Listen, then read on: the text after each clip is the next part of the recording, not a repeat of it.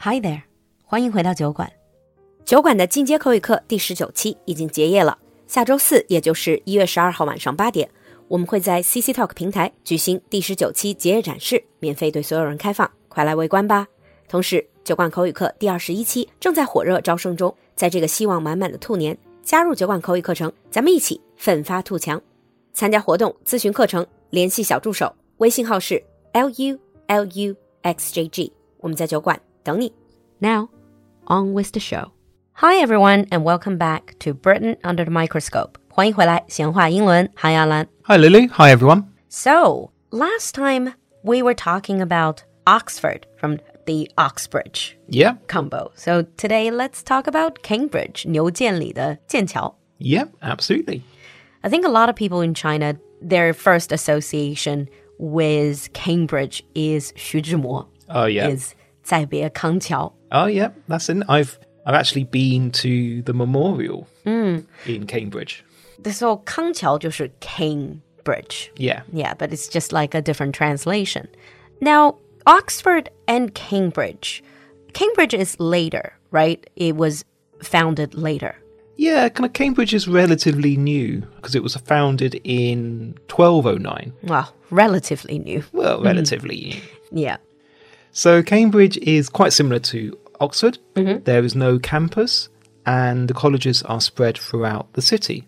So it's made up of about 31 colleges. 31 colleges. with over 150 different institutions, all within the university.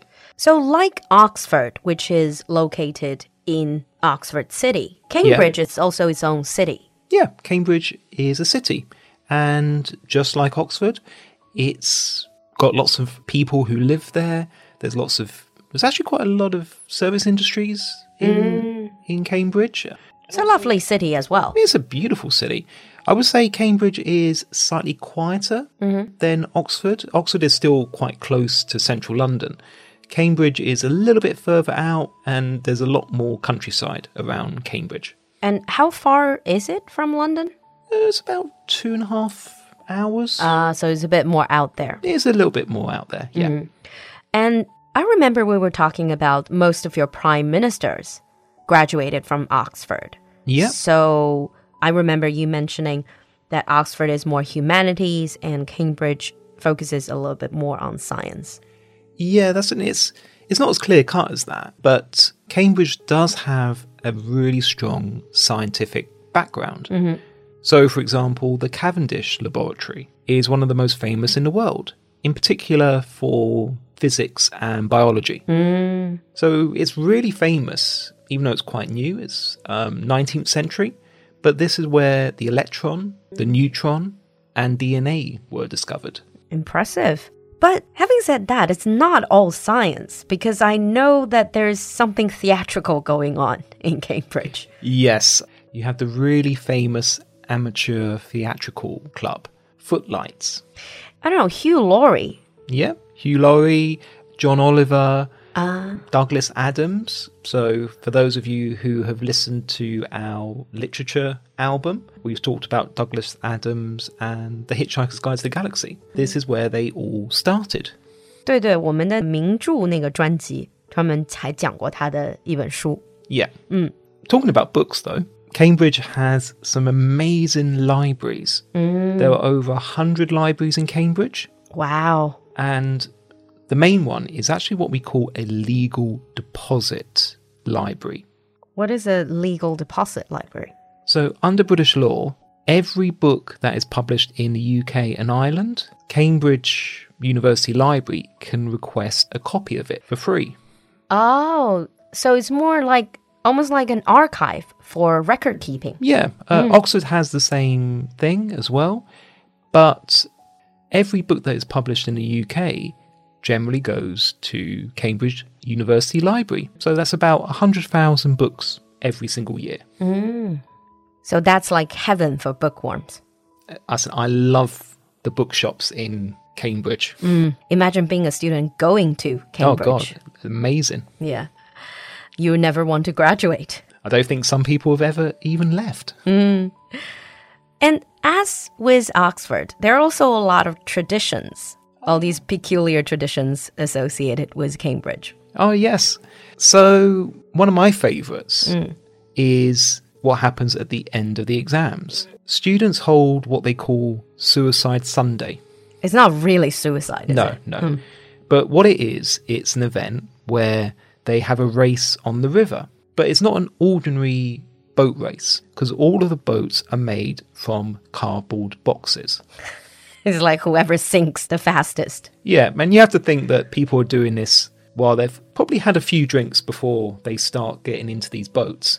So the idea is that they need to try to complete this race, but it normally ends in a complete and utter mess. But there does seem to be a lot around drinking in Cambridge. One of the other most well known traditions is pennying. So, what you do is if someone puts a penny in your drink, you have to down that drink. Ah, there's generally a lot of drinking with any university town. Yeah, pretty much. Yep. But because going to university is also a bit scary, you know, we've all been in that situation. Yep. Your first time at university. So that's why in Cambridge, and to a certain extent in Oxford as well, you have what they call college parents. Okay. Now, a college parent is someone who's in their second year, Oh, it's kind of like Oh. 学长学姐 Yeah. but they call them college parents. So they also have college families, and in some cases, they have college weddings with a college husband and a college wife. Okay. That's an interesting mentoring program. Oh, yeah. But whenever we talk about traditions between these top universities, especially like Oxbridge, there's the rivalry. Oh, yes. Yeah, you know, you see this in some of the dual top universities in a lot of countries. Oxbridge rivalry is quite famous. Yeah, there's always that type of rivalry. So you have Oxford versus Cambridge, you have my old university, UCL versus King's College. But in Oxford and Cambridge, the rivalry is a lot more traditional. So, for example, they have an annual boat race Ah, yes. in the centre of London, and they also have rugby matches as well, which are huge events. They're usually like sports related. They are sports rel- related, yeah. They're kind of like frenemies, I think. Pretty much, pretty much. So last time we talked about the famous alumni, the Mm-hmm. people who graduated from Oxford. What about some famous alumni from Cambridge? Well, I would say when we talked about Oxford, the alumni were around like prime ministers, but Cambridge alumni and faculty are, as we know, pretty much known for science. They have won a total of 121 Nobel Prizes. Wow. So that's the most of any university in the entire world. Yeah, that I've heard. 就是诺奖最多的. That's impressive. And and some very very famous scientists like Isaac Newton, Oh, yeah. Alan Turing, 像牛顿啊、图灵都是 Yep. Cambridge 毕业。 Francis Bacon, Charles Darwin, Darwin, yes. John Maynard Keynes, The Economist, uh, also David Attenborough, 然后你们的国宝 yeah, who, David Attenborough， yeah, who we discussed about in a previous episode. They all went to Cambridge. Mm. 嗯，就是讲纪录片那个老爷子 Attenborough。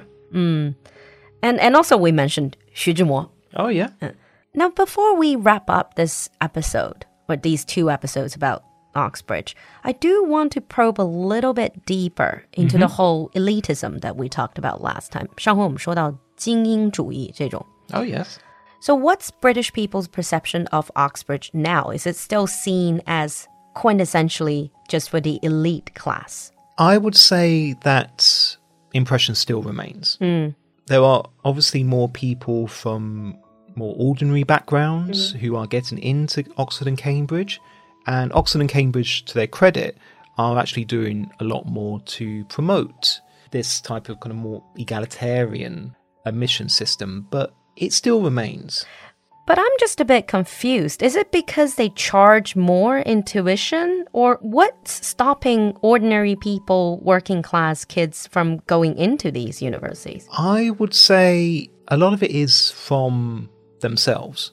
So, for example, in the last episode, we talked about my Oxford interview. Now, I come from a really ordinary background. You know, I went to a state school, my family's working class, but I still applied for Oxford, but I just never thought I would actually get in. And I think that is one of the issues that people just feel like, well, why should I bother? Because I'm not going to get in. Uh, so it's more like you think it's elite. Yeah. So you don't even think of yourself as someone who belong to that club, to that Yeah. old boy network sort of thing. Yeah, and also the Oxford and Cambridge admission system, it is quite unique. And I would say that people that do go to public schools or people from a slightly more privileged background, they are, I would say, better prepared. 呃，这里我要稍微提一下，因为安兰在这里说 public school、state school，这个跟美国的那种或者别的国家系统是不一样的。我们之前讲过一次英国的教育系统，英国的 public school 就是最顶级的私校，就叫公学，像什么伊顿啊、哈罗那个是 public school。然后呢，private school 就是私立学校，各种各样的私立学校，这些都是要很多钱的。然后再往下，像安兰说，普通人去的 state school 就是公立学校。 Yeah. So it's more like public school and private school. They will have probably more classes that are geared towards the Oxbridge admission exam. That's right. I see. I see. So, I mean, education equality is a topic in pretty much every country in Yeah. the world. It's, it's always something that people strive to achieve. Yeah, absolutely. Okay. And on that note, we're going to wrap up these two episodes about the top universities in the UK. And maybe in the future, we can talk about some other top universities in the UK, including your old uni, UCL. Yeah. That's an, I would say it'd be a lot of stories around me drinking. Um, but but yeah, I'm more than happy to talk about ECL at some time or another. All right. So if you are currently studying in Cambridge, or if that's your target school, or if you have anything interesting to share or to ask, leave us a comment in the comment section. We'll see you next time. Bye. Bye.